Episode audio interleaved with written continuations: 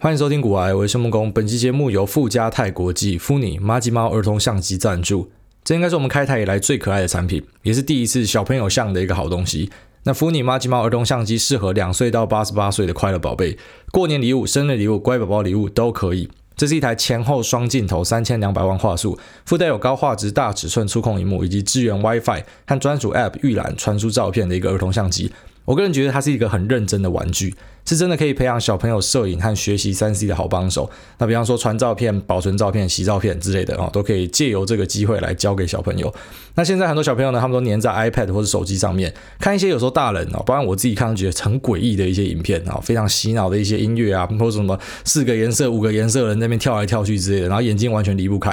啊。如果你买一台 Funi 儿童相机给他的话呢，让小朋友可以开始培养拍照的乐趣。它可以帮爸妈、小狗、路边花花草草或者建筑拍照。那接着呢，你也跟他们说，把这个照片存起来，拿来写日记啊，非常方便。那你可以训练小朋友的美感跟纪律啊，也可以教他一些摄影的构图等等的。但同时呢，也充满了童趣啊，因为这台相机很可爱。它除了可以摄影之外呢，又有内建十四组麻吉猫的贴图。那对于小朋友来说，应该是很好玩的哦。比起那种，哎，有些人会买给小朋友一些然后那种相机，但那其实不是相机啊，就只是会发出咔咔咔声音，然后做的像相机的一个呃塑胶物这样哦。那这是台真正的相机，而且价格是很实惠的。现在只要透过股癌的专属连接的啊，市面最低价一千八百九，非常便宜，是市面上最低价。那此外呢，还会再加赠你三十二 G 的记忆卡，所以买回去随插即用了。那在那边提供给啊，可能有小朋友，或者说哎，你不知道送给朋友的小朋友什么样礼物的呢？我觉得这个 Funi 麻吉猫儿童相机呢，是一个很棒的选择。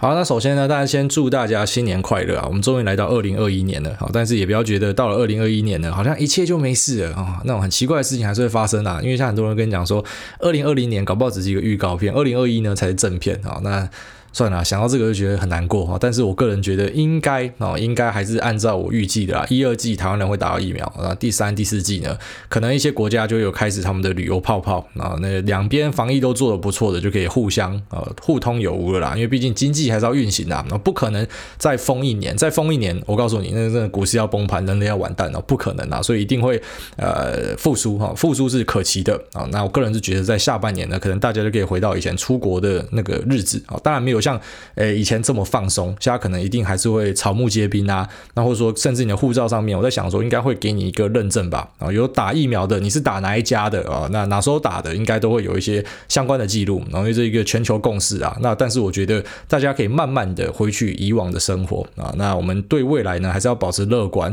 因为呢保持悲观其实是没有什么意义的啊，保持悲观呢，你觉得每天就过得很痛苦很烦闷这样，特别是其实人生本来就已经很烦闷了，你他妈的就是上班就遇到那种智障上司嘛，不然就是你的同事啊，廖北啊智障儿，然后整天在背后捅你之类的，然后呃把你当敌人在竞争，然后你就遇到这种可能很很令人不快的。那即便不是在职场里面，然后有时候你就是怎么讲，你去点个餐，哦前面就是会有一个排在那边，然后在那边。哎，那里面是包什么？哎，可不可以把热狗拿掉，加一点小黄瓜，然后我不要辣哦。那但是加一点芝麻。呃，那我可不可以在那个包装呃那个袋子再给我一个发票打两张哦？你就遇到这种他妈低能儿嘛。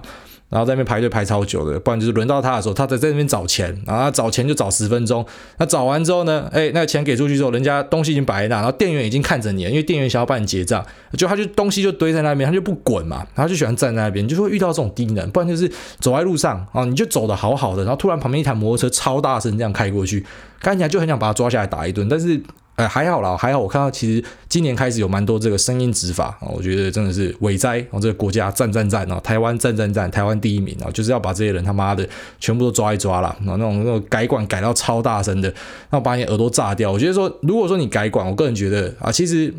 基于这种哈自由的意志呢，我觉得你是可以改管，可是你尽量不要影响大家嘛。那你可以比方说你在巷弄里面就小小声嘛，你就小小声过去，我觉得就没差。即便你是骑 Harley Davidson 哦这种很大声的，可是你小小声过去，我觉得没差。可是有些人就喜欢在巷弄里面拉转哦，你就是遇到这样子的人。反正我觉得生活中有很多会让你觉得很烦躁、很生气的东西啊。所以其实呢，从现在开始，我个人是想要推行一个新礼貌运动啊。包括我自己呢，可能就不要这么有那个暴力之气啊，不要整天就想要惩戒别人。像在台北市。的时候过个马路啊，计程车或是公车，反正只要你卡到我的线，我一定干你全家了。但是到现在到林口，我觉得其实跟天气有关啊，因为天气也变得比较凉爽了，所以就没有那么暴躁。现在他卡到我的线，我就对他微笑。虽然如果他敢下车，我可能还是揍他一顿，但是我就会微笑。我就觉得，哎，其实你知道，我们不用把自己搞很生气嘛啊。虽然我的那个生气也是很快啦，就可能我凶完他之后，我也不会有一点后续效应。但是有些人，你们可能没有办法像我这样处理情绪的啊，不像我这种疯狗疯狗的，那你们可能会啊，对于一些东西很生气，那一生气呢，你可气个两三天，那就很不值得了。所以我觉得我们大家来一个新礼貌运动，我们从这个二零二一年开始呢，大家开始过得这个平静爽朗一点啊，那呃，相信一切都会更好。那因为新的一年啦，啊，那是第一百零二集吧。那我个人觉得，其实这一集的标题搞不好下一个比较农场的啊，就是啊，我想要在一集节目里面呢，直接教会大家怎么投资啊。当然，教是教啦，那你你学到什么程度，你意会到什么程度又是另外一回事啊。或是我是不是一个好老师，那又是另外一回事啊。但是我就尽我所能的把我知道的东西呢，在一集内告诉你啊，那让你对于投资有一个新的面貌或是看法。那当然，这个东西其实是蛮适合呃菜鸡的啊。不过菜鸡可能有些东西会跟不上。但是也适合老手哦。你会讲说，哎，你讲的，你你讲说你要讲一个比较基础的东西，那为什么老手还是可以听哈？因为其实老实讲，老手不代表他一定比较厉害啊。你各位在职场应该要知道，那个前辈那边蹲了二三十年，他有时候不一定比你厉害，他的观念可能成就，他不会用新工具等等。所以其实我个人是觉得，那有些东西是吃天分的啊。我不是说我一定是比各位有天分啊，但是我的研究算是蛮深的啊。那我就分享一点我知道的东西。当然，这样的东西呢，其实老实讲，在投资里面啊，大家知道，投资里面，因为你你入场的时间不一样啊，比方说你是二零二零年入场的，跟你是二零零七年或者二零零六年入场的，你对于市场的看法会完全不一样啊，你对于风险的控管会完全不一样。二零二零年猴子都会赚钱啊，但是二零零七他们一买进就遇到金融海啸，然后这个海啸呢，哈，他们想说，哎，大家都想说空头大概了不起，就是半年到一年就结束，结果金融海啸就是一路杀杀杀杀到你真的受不了啊，那也很多人可能跑去跳楼等等的，所以，哎，他们对于整个股市的认知就不一样啊，所以我觉得投资这种东西没有一个绝对的对错，那我常跟大家讲，不要文人相亲啊，所以你会看到一堆啊在讲投资的最喜欢文人相亲的啊，自己的东西最棒，别人都是笨蛋啊，别人都是不科学，我个人觉得没有必要了啊，那我就进我可能的去讲。我的东西，当然有些人可能会不认同啊，但是没关系，其实你们都可以做多方选择哦，多方摄取。就像我个人在阅读的东西，我绝对不会只看一家，我不会只看什么价值投资者的书，然后就说价值投资第一名啊，所有东西都看价值投资的，没有，我也超喜欢看 ARK 的研究员写的，然后这种比较肥类的投资啊，投资一些根本就没有获利的公司啊，但是呢，因为他对他的前景很看好，那破坏式创新，像我上一集跟大家聊一整集的 ARK，那我也喜欢这样的东西啊，所以对我来说，我就什么都看，我连债的东西我也会看一点啊，那。我讲一下，我个人觉得就是在投资市场里面啊，到底一个人该怎么做是最好的？那我觉得我给你的这个建议呢，是对于那种你已经迷失方向的，或者说你初来乍到刚进市场的人，那你对于市场的了解程度有限呢，那你可以先使用我的方法。那当然，你使用我的方法之后，后来你发现有更好的方法，或者说你觉得你可以去稍微修改一下。好，比方说大家都一样，从建商这边买了一个啊、那个盖好的透天嘛，但是每个透天它的装潢一定是不一样的啊。不过这个你买的时候呢，啊这个建商他给你的东西建材好不好，隔音好不好，窗户呢，诶是胶合窗户呢，还是日本的中空窗户呢？好，这个有些东西是。最基本打底的东西啊，那家里的防水有没有做好？防水做到多高？等等的啊。那我能做的呢，就是我可能就当一个建商，我盖了一套房子给你们，然后大家都有一套房子。那只是房子里面你要怎么装潢，你要怎么设计哦？你后面要不要把这个雨遮给改掉，啥小的？那是你自己的选择。好，那我就讲一个概论的东西。好，那首先呢。进入市场的第一步，就是你要先去分什么叫做主动投资，什么叫做被动投资啊？就主被动投资两件事情要先分清楚啊。那主动投资呢，呃，顾名思义就是主动啊，你会有一个比较。积极，那比较密集的进出，那被动投资呢，基本上我们就是把它归类为只进不出啊，除非是你今天，诶小孩子很会念书，考到常春藤啊，考到 Ivy League，那你必须要杀猪工啊，你必须要拿钱出来啊，那你才会用到，或者说你跑去住院啊，家里出了什么问题啊，要买车啊等等的，你才会去动它，不然呢，大多数的时候你就是稳定的投入，然后可能拿薪水的十趴二十趴，那我就是持续的投入进去，我也不会去管高点低点哈，反正我就是用被动的方式，那我设计好一个进出的条件啊，那我就开始定期定额的投入，这就叫被动投资。那相较之下呢，主动投资可能就比较多你个人的色彩啊。我觉得这地方是高点，那高点呢稍微减码一点，那低点我加码一点，这就是比较偏向主动投资的范畴。那你在外面可能就会人家要告诉你，哎，你那个主被动投资你就要选一个，或者说你看一些部落格、一些讨论、一些粉砖的，他就会，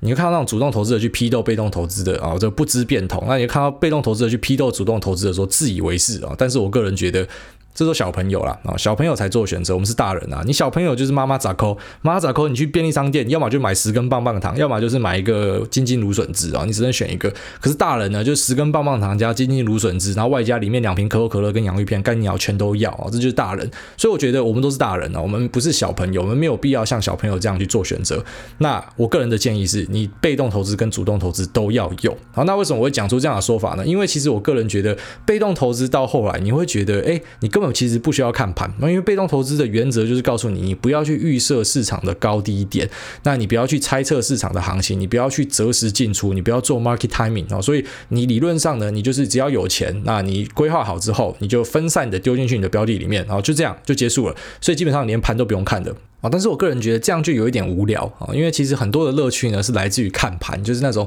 诶，你看了一家公司，你觉得它不错，然后你看到它的股价扶摇直上啊，那你就觉得很爽，或者说即便你看错，那你会知道说，诶，今天我投资一家公司，就最后面呢发现说，原来我是错的，我觉得这东西很好，可是其实市场它是不喜欢的啊，那消费者呢是不采用的，营收上不来等等，我个人觉得这过程是一个非常赞的一个过程哦，就像是，诶，我之前有看一个 YouTuber 叫做 Daniel Labelle，哦，D A N I E L 空白 L A B E L L 一哦，应该是念。Daniel Labelle。那我看他的时候，他的订阅是差不多只有两万个订阅左右，差不多两三个月前啊。那我超喜欢看他影片，他的每一部影片上传我都会看。他专门拍一堆干片，然后什么 If people did everything with excitement 啊，如果说大家都很兴奋做事情会怎么样，他就演给你看。然后或者是这个 If people could teleport 啊，如果人们可以传送的话会怎样？然后还有一个很智障的说 When mom says she's almost home，就是妈妈讲说她要到家了，然后他就跟他的两个快乐朋友就演给你看，然后就是妈妈快回家，他们会怎么办？然后我觉得这频道超赞的啊，就是。很喜欢，然后订阅他，就。我昨天还前天打开来看，干傻眼，发现他现在有一百四十几万个订阅啊，就短短的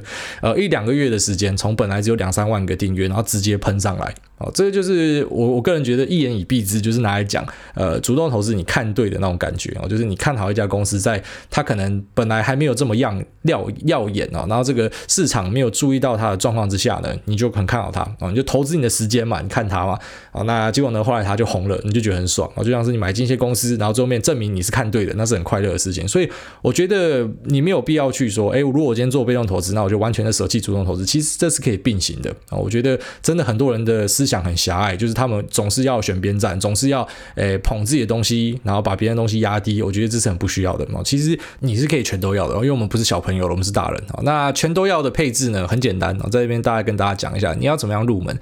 入门的方式呢，就是你七成。拿去买被动投资啊，不管是你现在已经在市场里面的部位，或者说呢，诶，假设说你现在开始有呃收入哈，那收入两成拿去投资，那这两成里面啊，假设两成是两万块好了啦，那两万块呢，七成就是被动投资的部位，三成呢就是你可以拿去主动选股，你可以拿去看一些你觉得很不错的公司，你要压看看的哦，这样子你就可以参与到市场的一些气氛啊，就是说，诶，如果你很看好一个公司，比方说你很看好 Mark Zuckerberg 现在要搞的 Libra 哈，那你很看好呃 Jack Dorsey 的 Square 会怎么样改改变整个现金的支付啊，那怎么样改变中小企业？那或者说呢，你非常看好啊，微软的新的这个执行长哦，现在已经不是新的了，就是当初换成这印度人之后呢，那你觉得这位印度大叔呢会怎么样子为微软带来一个新的风貌？或者说，哎，你很喜欢这个 NVIDIA 的黄仁勋啊，那你觉得黄仁勋他虽然 AI 已经讲了七八年了，但是到现在哦，AI 终于哦。进入了正式进入人们的眼帘，大家觉得这东西已经不是卖梦了，所以你非常看好它，或者说你很喜欢，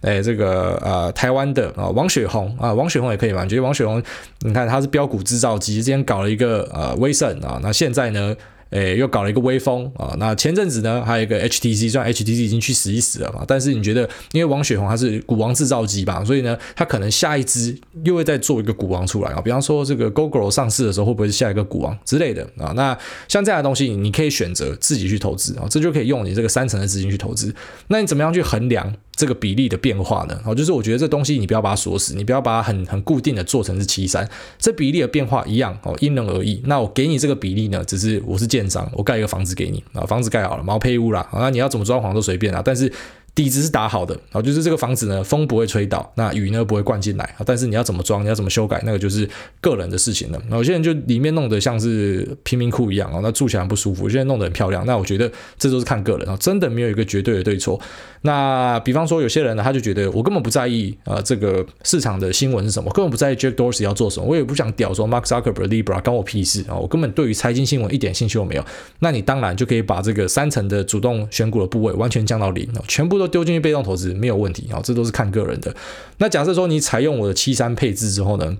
好，那你后来发现，诶，那我要怎么样去做更进一步的调整呢？我给你的建议是，比方说，诶，这个七成的被动投资部位，哈，就先锁在那边不要动。那你三成的主动选股，如果你发现啊，你是真正的少年股神，不是那种短暂现象的，就是啊，一年很好，然后明年就吃大便之后，你发现你连续好几年，其实你表现都比大盘还要来得好。好，或者说你连续好几季也，不用到好几年，就连续几季都一直赢大盘，自信开始慢慢变多的时候呢，啊，那你当然可以选择把被动投资的部位稍微降低一点，然后就是你下一批要入金一样嘛，你两万块的收入，那你就变成六四或者五五啊，就是因为你主动主动投资做的还不错，所以呢你就多配一点进来。那但是如果你发现你主动投资干超常吃大便的，哦，就是你每次看什么东西都事与愿违的话，那你随时都可以把主动投资的部位给降低啊，然后移去被动投资。那甚至我看到有蛮多人他是这样配的，就是他的被动投资九成，他只有拿一成的钱来做主动投资。那他一成的钱做主动投资的目的呢，是因为他希望多参与市场，他希望。呃，跟人家讨论，他希望到 Telegram 可以聊天哦，就是大家最近市场在红什么话题，那他觉得非常感兴趣，他觉得对于这个 EV 产业啊，或者说对于这个呃 AI 伺服器哦等等的这些产业，他非常感兴趣，他有一个呃可以动用的资金去压他喜欢的公司啊，但是因为他知道他的表现其实没有很好，所以他只拿一成来做，我个人觉得都没有问题啊，反正总之呢，你用七三去开局，然后之后你发现哎哪边做的不就好啊，哪边就去增加，就这样就讲完了啊，所以其实被动投资跟主动投资就这样就结束了。根本没有什么谁好谁坏，那谁一定是这个万恶深渊哈？因为你看到可能有一些呃粉砖哈，一些布洛格或者说一些人，他会跟你讲有什么东西一定是很不好很不好。我觉得没有这样的东西啊，就是每个东西各有它的好坏啊。因为如果说你真的觉得什么东西是百分之百啊圣杯一定对的话。那我就问你嘛，你为什么不 all in 哦？你为什么不不赶快贷款哦？信贷、房贷全部借好借嘛？因为其实大家都知道，投资里面有太多的不确定性了。就算你今天投资被动投资啊，如果说你是买到日本市场，当然日本市场最近有火起来，但是在过往的好几年，你去投日本 ETF，假设你只有买日本的 ETF 的话，你会发生的现象呢，就是诶，日本的整个大盘的表现是没有那么好的啊。那当然，有些人会讲说，那你就不要只投资日本啊，你可以投资更广的东西啊。如果说诶单押日本啊，被动投资可能会挫赛啊。那如果说有没有呃，一些方法可以做呢，那就可以让我去避免到这样。虽然我是做被动投资呢，但是哎，我不会因为单一市场不好而表现不好。好，当然有，这是我接下来要跟大家讲的。好，那前面先跟大家把这个被动跟主动投资给理清楚之后呢，我们接下来进入下一步啊，就是被动投资的配置要怎么样配置。好，那被动投资的配置呢，你要记得哦，就是最主要的被动投资配置呢，就是以市值型的大盘 ETF 为主，很清楚哦，市值型的大盘。被动 ETF 啊，就是没有任何的人为在里面，没有像是零零五六这种啊，零零五六就是他会去参与选股，他有一群人去参与选股，然后诶去预测哪一支的殖利率比较高，所以他把它编成一个 ETF，也没有像什么零零六九二、零零八五零什么 ESG ETF 之类的啊，就是他有人为在里面，因为我们会做被动投资者，我们就是不相信人啊，我们就是不相信你们这些 ETF 会比大盘好，而确实你去回测啊，比方说零零五六跟零零五零去比。啊，这个零零五六的表现就比零零五零还来得差嘛？啊，零零五零比较好，就是你会发现，其实很多时候哈，这个迷失是是真的，就是很多人讲说，其实后来会发现，人是很难打赢大盘的。哦，没错，人真的是很难打赢大盘的。所以呢，你就直接选择市值型的 ETF，因为市值型 ETF 它没有人为的介入，它很单纯的是，今天哪一家公司的市值比较高，就被拉进来；哪一家公司表现变差了，市值降低了，它就被踢出去。啊，所以我个人觉得这个是最适合大家去投资的被动投资的标的，然后就是以市值型的大盘 ETF 为主，好，那这种被动型的市值 ETF 怎么运作呢？一般来说，他们是先编立一个指数，好，那这指数编出来之后呢，就会用 ETF 去追踪它，好，所以 ETF 的观察要点呢，就是它追踪指数的效果怎么样，好，这是第一点，它有没有跟呃，指数的表现是一样的，然后就是该上涨的时候上涨，那涨的幅度是多少都有追踪到啊。那再来呢，就是它的费用，如果费用太高的话，那当然它就会失去了它的追踪性啊，你就要去买一个可能费用比较低的，它的表现会比较好。那在台湾哦，台湾就有一个指数叫做台湾五十指数，它追踪的就是台湾五十大市值的公司。那有时候呢，今天假设有一家公司表现不好了，哈，市值变低了，就被踢出去。那新的公司起来呢，它就会加入。所以你会发现这个好处在哪？好处在于说，它真的可以完全被动，因为今天假设有不好的公司，它会自动把你汰掉，而且它不是借由人为的方式哦。因为大家知道，人为要打赢大盘不一定哦，就算是那些可能受过很多财务训练的，它也不一定比一个啊大妈炒股来的厉害哦。很多时候很讽刺就在这边。所以呢，啊，所以呢，我们就把它交给全自动化的一个设计啊，就台湾最大的五十家市值的公司就会被拉进这个台湾五十。指数，那台湾五十的指数呢，就有两只 ETF 啊，目前大家比较熟悉有两只 ETF 去追，一个就是元大的零零五零啊，那另外一个就是富邦的零零六二零八啊，但是零零六二零八的呃这个费用是比较低的，刚刚前面跟大家聊到，其实费用很重要，所以其实可能大多数人还是比较适用啊，反正就是挑一个费用比较低的啦啊，但是当然有些人他觉得哎零零五零的成交量比较多，我比较喜欢，那都可以啊，没有一个对错，反正那差别我觉得是还 OK，然后是可以忽略的啊，就长期来说虽然有差啦，但是那个没有那么大哦，所以其实大家在选择 ETF 的时候，你看它如果是追同一个指数啊，那很重要的就是看谁比较便宜哦，因为费用比较低的，那当然你的报酬的空间就比较大。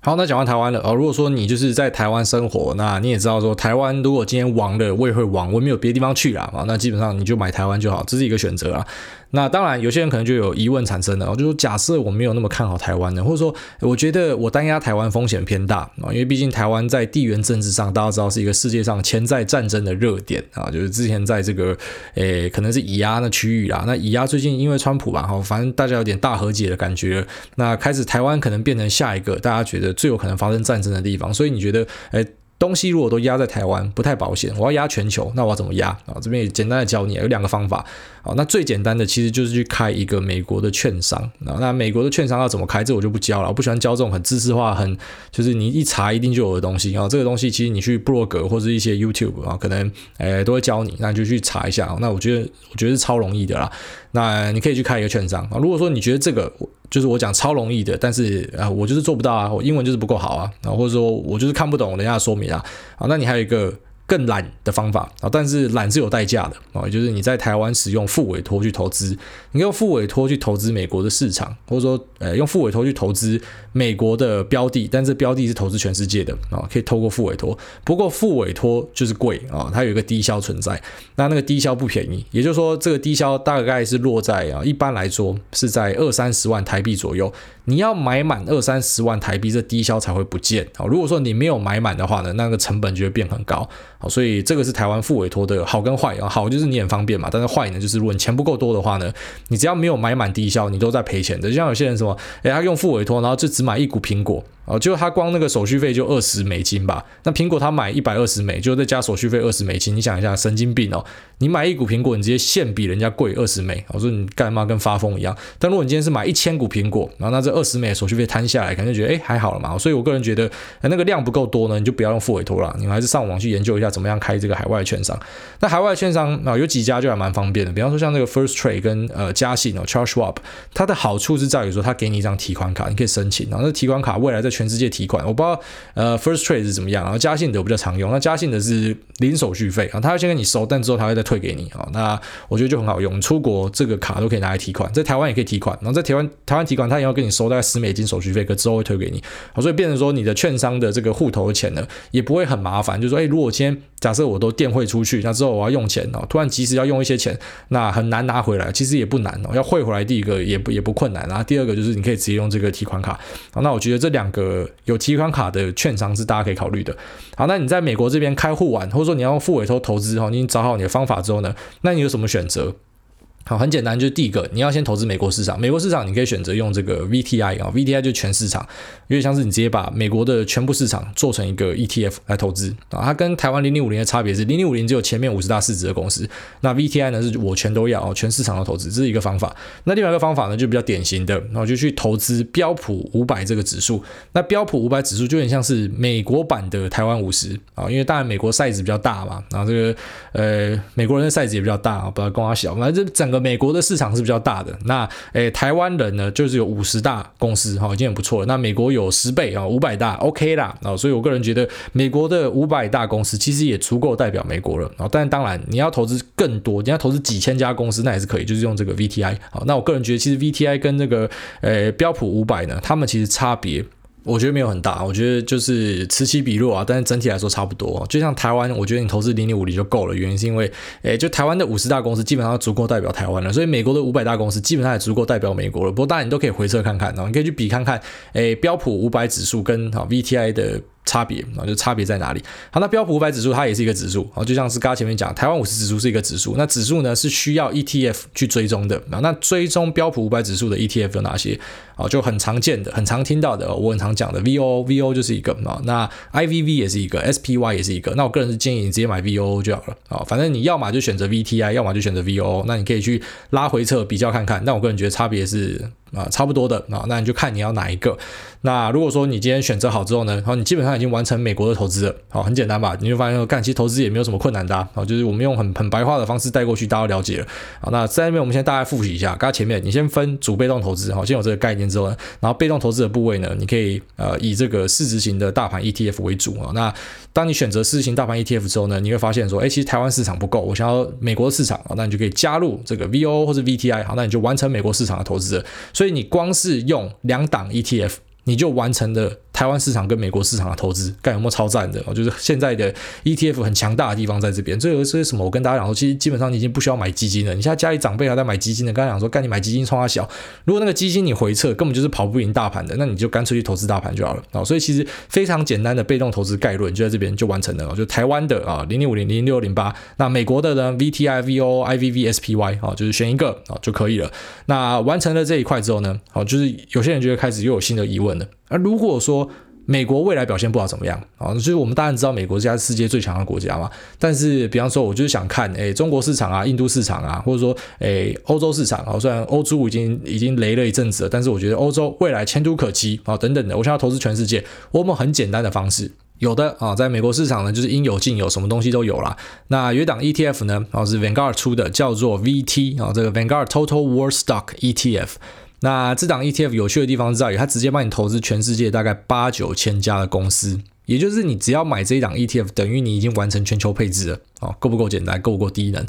啊，那大概介绍一下它，它它的里面呢，六成是北美股市啊，就是可能每家加起来啦。那再来呢，欧洲大概是两成啊，亚太市场呢一成，新兴市场一成啊，所以等于说你买这档你就投资到全世界了啊。但是如果聪明的朋友应该就发现了，他可能觉得。奇怪，我不要欧洲，然后我觉得欧洲他妈超雷的，然后就是不想要有欧洲的配置，因为我觉得，诶，欧洲呢，在这个全世界表现都很不好，而且他们的人民好吃懒做等等啊，有些人可能比较极端，他有这样的想法，你可不可以把这个欧洲市场拉掉啊？不行，因为这个 VT 它是帮你配好的嘛，啊，但是你有别的选择啊，就是其实这个 ETF 的的配置呢，真的是很变化万千呐，你真的是。你想要的东西都有办法做到。那 VT 呢？因为它已经帮你配好，没办法。但是你可以去灵活运用一下啊。因为刚刚讲到 VT 里面，美国是六成嘛，啊北美跟加拿大是六成嘛。啊，那你就觉得说六成的比例是好的。啊，那你可不可以用这个 VTI 加 VOO 去锁六成？等于说我美国投资确实还是占六成，但是因为我不喜欢欧洲啊，可是呢，我非常喜欢新兴市场。我觉得美国大量印钞对于新兴市场呢，会有一个热钱灌进去的效应。我想要把新兴市场比例拉高，可不可以？可以啊。那你就去用 VTI 或是 VOO。六成，然后再配上新兴市场的 ETF VWO 啊，就完成了，就完成一个配置了。所以这个配置呢，就是美国加新兴市场啊，够不够简单，够不够方便？那或者说你觉得好的，美国以外的市场，我就把它视为同一个单一市场好了。就是美国是一个，那美国以外是一个啊，就是世界上就是美国最强嘛，那其他就是 others 啊，那当然可以，你就可以使用 VTI 或是 VOO，然后配一个美国以外的 ETF 啊。够不够奇怪？可真的还是有这样的产品啊，VXUS 跟 VEU，然后这两个 ETF 呢，就是追踪美国以外的国家啊的一个指数啊，所以其实老实讲，这个 ETF 的的配置呢，真的是变化万千，太多了。好，那我这边跟大家聊的，我举例到这个什么 VXUS 啊、VU 啊、VTI 啊、啊 VT 啊，或者 VWO，它都只是一个我觉得还蛮有象征意涵的一个 ETF，但其实各家公司都有在推他们自己的 ETF，然后这是一个我觉得水也蛮深的地方啊。但是其实基础的人，你只要可以做到我讲的这样就好了。那剩的人，你要是往下去研究，啊就是你要去把它装潢，你要把你的家里装潢的更好，你要去呃，就是去把地板重新铺过什么的哈。那当然可以，就是你可以自己做自己的。配置，那但是呢，你只要可以做到我讲的，你已经完成被动投资的一大部分了啊。所以好总整个总结一下，然后就主被动投资呢，简单来讲就是被动投资里面呢啊，就是包含啊，你可能今天是投资台湾的啊市值型 ETF，那你觉得不够，你就投资美国；那你觉得美国不够，你还可以投资美国以外的市场。那你觉得美国以外的市场，诶，它这个分的还是不够细啊，因为我想要压多一点新兴市场啊。那其实每个市场呢都有各自的 ETF，甚至呢，像我们上一次跟大家介绍的这个越南。啊，VanEck 公司就自己帮他出了一个 VNM 哦，你甚至可以单押越南这家这这个这家公司哦。假设说越南是一家公司的话，哦，都是可以去调整的。那我觉得被动投资好玩的地方就在这边哦。其实它有一点主动投资的成分，大家有没有发现啊？就是说，如果你真的要做到真正的被动投资，好像就是我应该放某个地方完全不动就好。但是其实你发现说，你也可以在里面哎增加一些市场，减少一些市场，那或者说哎你懒得选择直接用 VT，我全都要哦，都可以。那我个人觉得这也是为什么我跟大家讲说，主被动投资它其实那个界限并没有那么明显的原因啊。虽然很多人会。告诉你说这个差别很大，但我觉得，嗯，就是那各种色彩都还有了。我觉得大家不用固步自封哦，比方说文人相亲，然后呢，就是说，哎，我这个只有一个方法是好的，那别人是不好的。因为其实你会发现，哎，融会贯通之后，其实是有蛮多排列组合可以去使用的啊。那被动投资，我觉得就差不多先介绍到这边啊。就是你只要听完这一集呢，其实你对于被动投资应该就有一点初步的观念了。你把我讲的东西拿进去 Google 啊，那你应该可以找到一些部落格啊，比方说像那个。好，绿角就写了蛮多关于 ETF 的。那还有另外一个市场先生啊，他的网站好像叫什么 Rich 零一吧。然后这个市场先生跟绿角，我觉得两个都很优秀啦。我觉得他们会有很多的诶关于 ETF 的东西啊，可以让大家去参考。好，那其实网络上也有很多的作家啦。那我这边就不赘述啊，反正我就是跟你讲一个概论啊。我的重点就是跟你讲一个概论，那让你可以进入这个诶啊市场里面啊，你可以进入这个圈子里面，然后去做一个配置。好，那我这里讲了这么多的被动投资啊，有些人可能问说，那主动选股嘞？主动选股你怎么没有聊到啊？因为其实主动选股就是我每一集节目在聊的啦啊，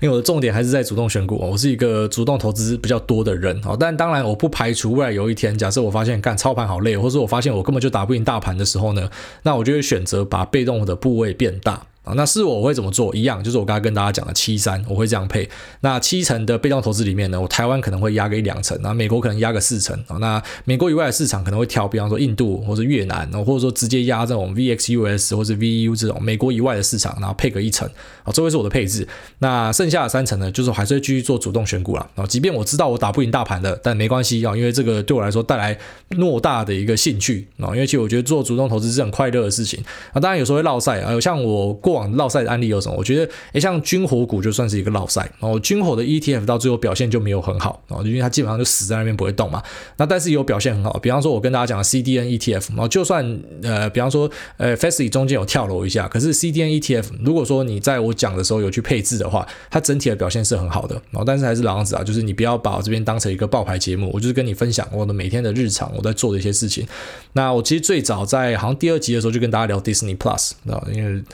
对 Podcast 第二集的时候，那时候怀疑自己得肺炎呐、啊。那这个 Disney Plus 到现在啊、就是 Disney 这家公司呢，表现也都很好啊、那除此之外呢，也比较近期的有跟大家聊到资安的股票啊、那也有跟大家聊到旅宿相关的股票啊、我跟大家讲说，你可以拉一个 ETF 嘛啊、哦，因为他们是此消彼长，但是整体会一起上去啊、像 Airbnb、Booking.com、Expedia。那讲完这个之后，这个 GG 就跑去买 Booking.com，就把 Booking.com 从这个两年高直接给拽下来啊！但是 Booking.com 在呃 GG 的防守之下，最后面还是突破了啊！那大家知道 GG 防线只要一突破呢，就会持续的往上涨嘛，所以这个呃 Booking.com 目前表现也不错。那我觉得像我讲的这些所有东西，它就是属于这个主动投资的范畴啊，因为你自己去选一家公司来投资，那。